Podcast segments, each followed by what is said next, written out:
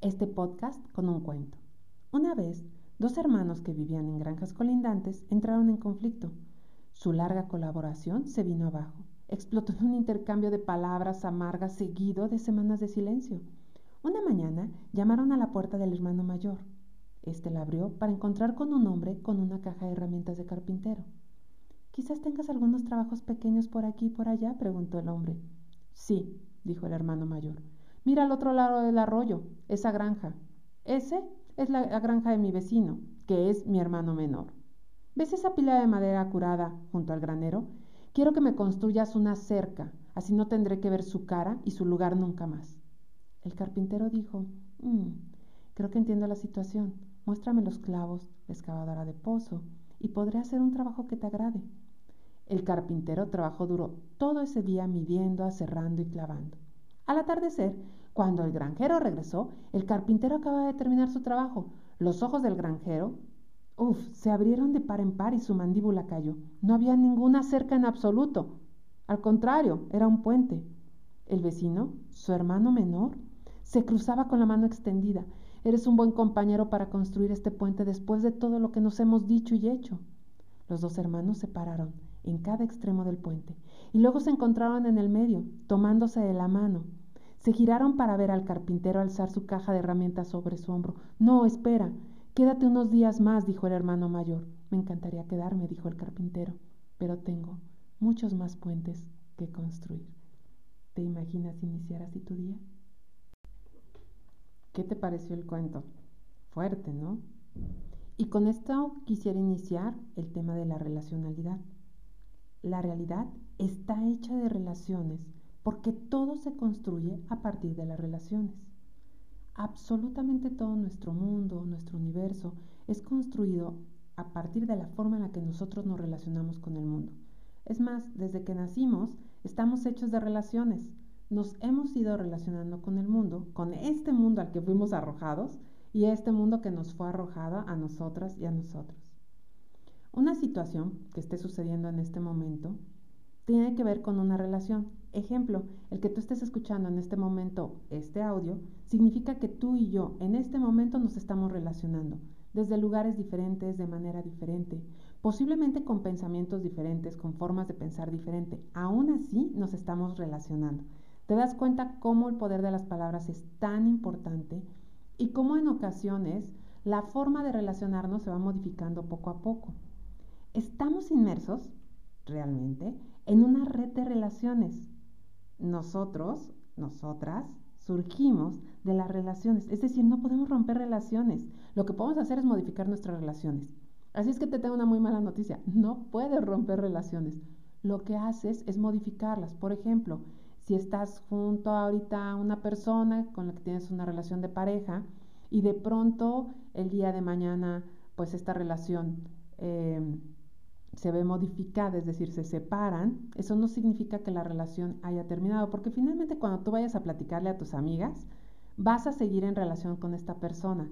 Es decir, cuando yo nombro a alguien o a algo, me estoy relacionando en ese momento con ese alguien o con ese algo. Ejemplo, puedo hablarte ahorita de mi perro y entonces tú vas a decir, ah, bueno, Arlette se relaciona con su perro de determinada forma. Y si te das cuenta, yo estoy en ese momento que estoy hablando de mi perro, hablándote de la relación que yo tengo con mi perro. Es tan importante darme cuenta que no podemos romper relaciones. Así yo te platiqué de un exnovio, sigo estando en relación con ese exnovio. ¿Por qué? Para empezar, no, yo les recomendaría no llamarles ex, sino llamarle anterior novio o eh, don Carmelo o el licenciado, según como yo quiera decirle. Em, la realidad es que no quedas, o sea, lo único que sucede es que hay una modificación en esta relación. La relación no termina porque esta persona forma parte de tu historia. No hay manera. O sea, la relación dura hasta que la persona dura. Es decir, mi relación con eh, mi esposo va a durar hasta que yo dure. Creo que por eso dicen que hasta que la muerte los separe. Las relaciones no terminan, solamente se modifican, porque siempre estamos surgiendo a partir de las relaciones que vamos construyendo y éstas se van modificando momento a momento. Al saber que el ser humano es movimiento, nunca tenemos la misma relación con las personas. Las relaciones aparte no solamente se dan con las personas, también pueden ser mi relación con el dinero, mi relación con mi casa, mi relación con mi auto, con mi cuerpo, con la comida. Te das cuenta que en todo momento estamos en relación. Por eso es que no podemos estar totalmente solos o solas. O sea, eso es, eso no, no se puede dar, porque pues no se puede dar. Así, así es, pues. ¿Para qué te, para qué te miento? ¿No? Y lo importante aquí es, en ocasiones, yo me voy, voy cambiando mi relación con el otro en tanto discrimino al otro. Cuando el otro pone una teoría sobre la mesa y yo digo, no, eso que tú estás pensando no es cierto, no se puede, no puede ser así. Este, yo creo que tú deberías de decir las cosas de esta forma o de esta otra. Yo voy a ser súper honesta. No tengo ni siquiera por qué mentirles porque aparte ni finísima persona. En ocasiones yo digo nosotros, nosotras o nosotras, nosotros y hay gente que me corrige y me dice, no, primero es nosotras y luego nosotros, este, porque primero es la A y después la O. Yo digo, bueno, pues me recuerdan la canción de Cricri, primero eras, ¿qué pasa? La, la realidad es que es esta forma de relacionarme. Yo hablo del otro como un perfecto otro. No estoy hablando de un género, estoy hablando de la otra persona que se está relacionando conmigo, de este que es un otro mundo para mí y que este otro mundo me es arrojado y yo soy arrojada a este otro mundo. Si te das cuenta, las relaciones son amplias, no solamente son entre personas, también son entre cosas. Yo me relaciono con mi escritorio de determinada forma, con mi iPad de determinada forma, con mi computadora de determinada forma. Es decir, yo también surjo a través de la relación con un objeto. Ejemplo, si mi computadora empieza a descomponerse, mi relación con mi computadora no va a ser la misma. Júrenlo que se va a modificar. Entonces, en ocasiones construimos unas cercas tan enormes con la otra persona que fíjense lo que sucedió con el muro, el tan famoso muro. Creo que en ocasiones se, se construyó un puente más que un muro. Eso es totalmente increíble.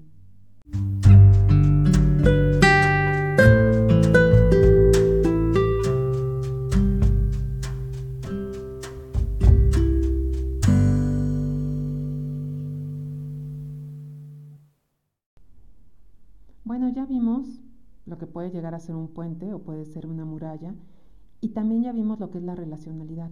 Yo te voy a hacer súper franca. A mí me encanta realizar preguntas y las personas que me conocen saben que en todo momento hago preguntas. Es más, viene a proceso reflexivo o proceso terapéutico, bueno, porque así se le tiene que llamar. Sin embargo, yo le llamo proceso reflexivo. Como les digo, últimamente yo le pongo el nombre que yo quiero porque yo estoy en mi espacio. Y precisamente lo que hago mucho son preguntas porque la pregunta nos lleva a una reflexión totalmente diferente. De hecho, Elie Wiesel afirmaba, las personas se unen mediante las preguntas, lo que le divide es la respuesta. Y es un poquito lo que comentaba en el segmento anterior. Cuando nosotros discriminamos, discriminamos desde el momento en que el otro pone su teoría sobre la mesa. Alguien está expresando alguna opinión y entonces trato de anularlo, ya sea que lo trate de colonizar o que lo trate de exterminar, ¿no? Colonizar que piensa igual que yo y exterminar porque no piensa igual que yo, entonces se tiene que desaparecer. Esas respuestas, que en general, bueno, pues casi siempre son opiniones disfrazadas de certezas, porque todo el mundo creemos que tenemos la certeza, parece dividirnos más que nunca y sobre todo en estos días. Sin embargo, bueno, pues seguimos teniendo esta necesidad tan profunda de relacionarnos con otros. Es tan increíble la forma en la que yo me relaciono con los demás y la forma en la que yo me podría relacionar por medio de la pregunta. La verdad es que en cada momento nos damos cuenta también que en estos tiempos de pandemia la tecnología nos ha ido uniendo. Es decir, tenemos una forma diferente de poder contactar con otro, con otros de otros países, con otros mundos, de mundos totalmente diferentes. Bueno, hasta dicen que ahora ya nos estamos eh, comunicando con con seres no de este mundo, ¿no? Y lo cual yo dejo sobre la mesa y cada quien tendrá su opinión, que es tan válida como cualquier otra. Entonces, si se dan cuenta, cada vez recurrimos más a la tecnología como un medio para generar relaciones, pero no necesariamente, o más bien no necesariamente, es más profundo. Y cuando creas este mundo, empiezas a crear unas ideas totalmente diferentes. Tal pareciera que estas relaciones realmente se enriquecen en nuestra día a día cuando están arraigadas y cuando tú te sientes mejor.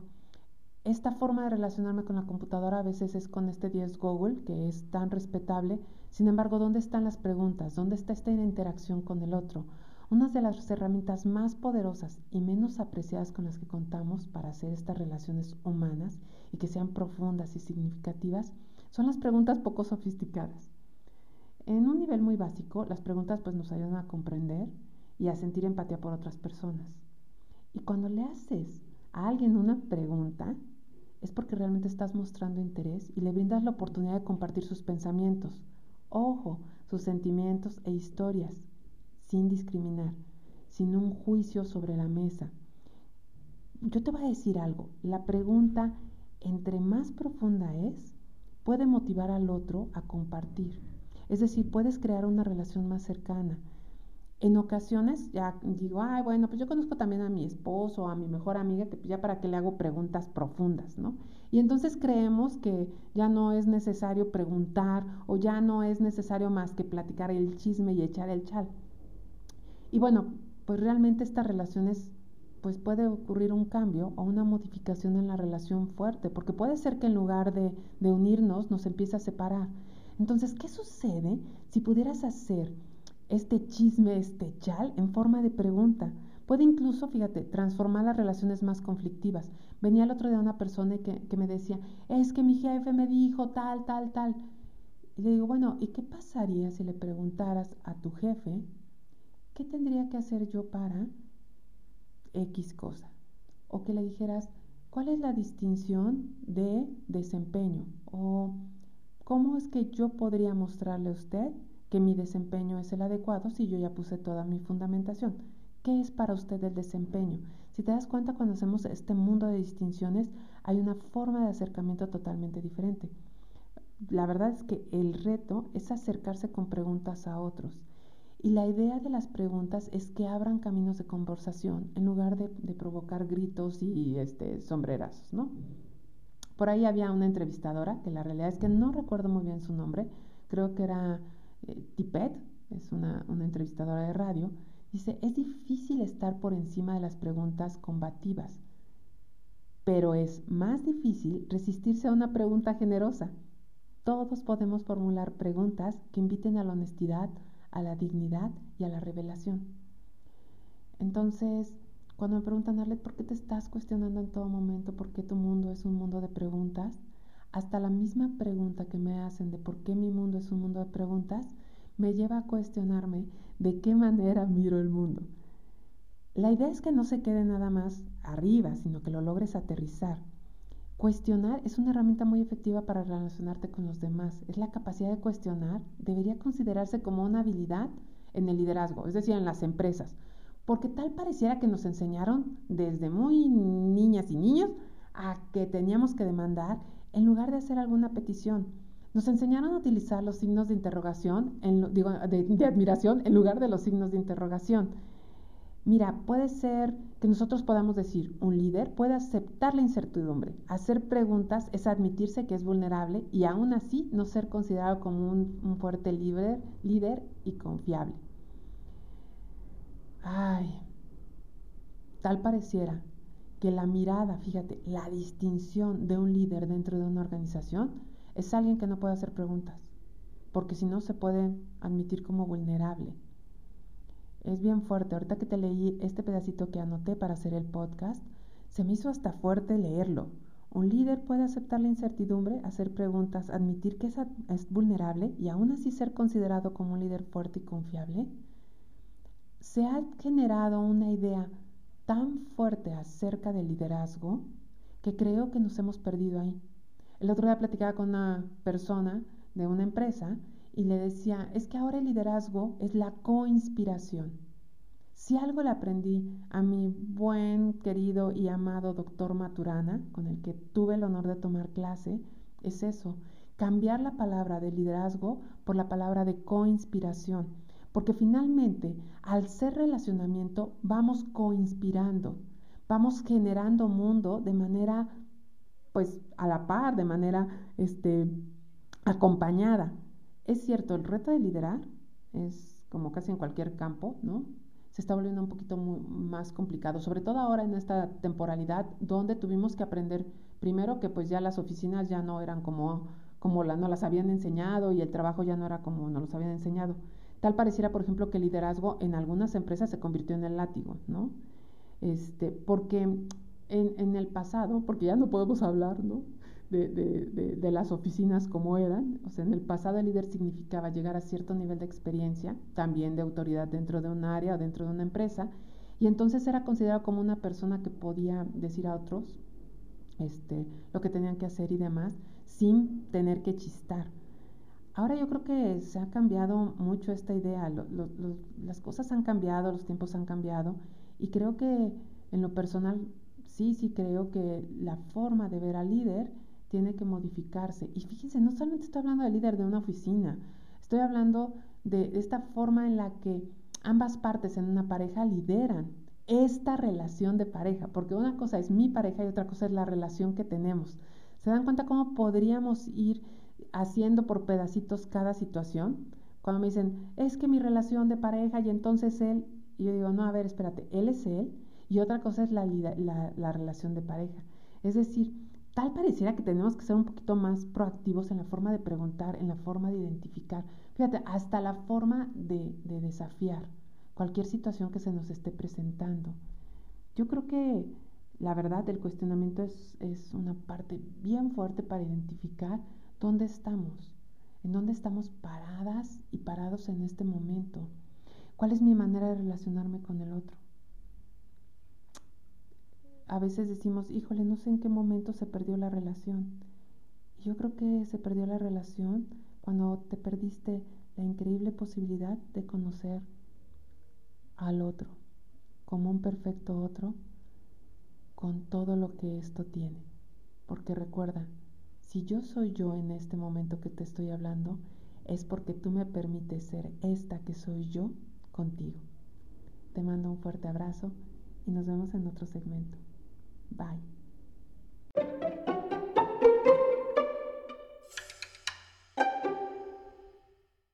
Oye, eso no me está gustando. ¿Cómo que bye? Tengo una pregunta para ti. Es más, dos preguntas. ¿Estás lista o listo para cruzar el puente a otra etapa de tu vida?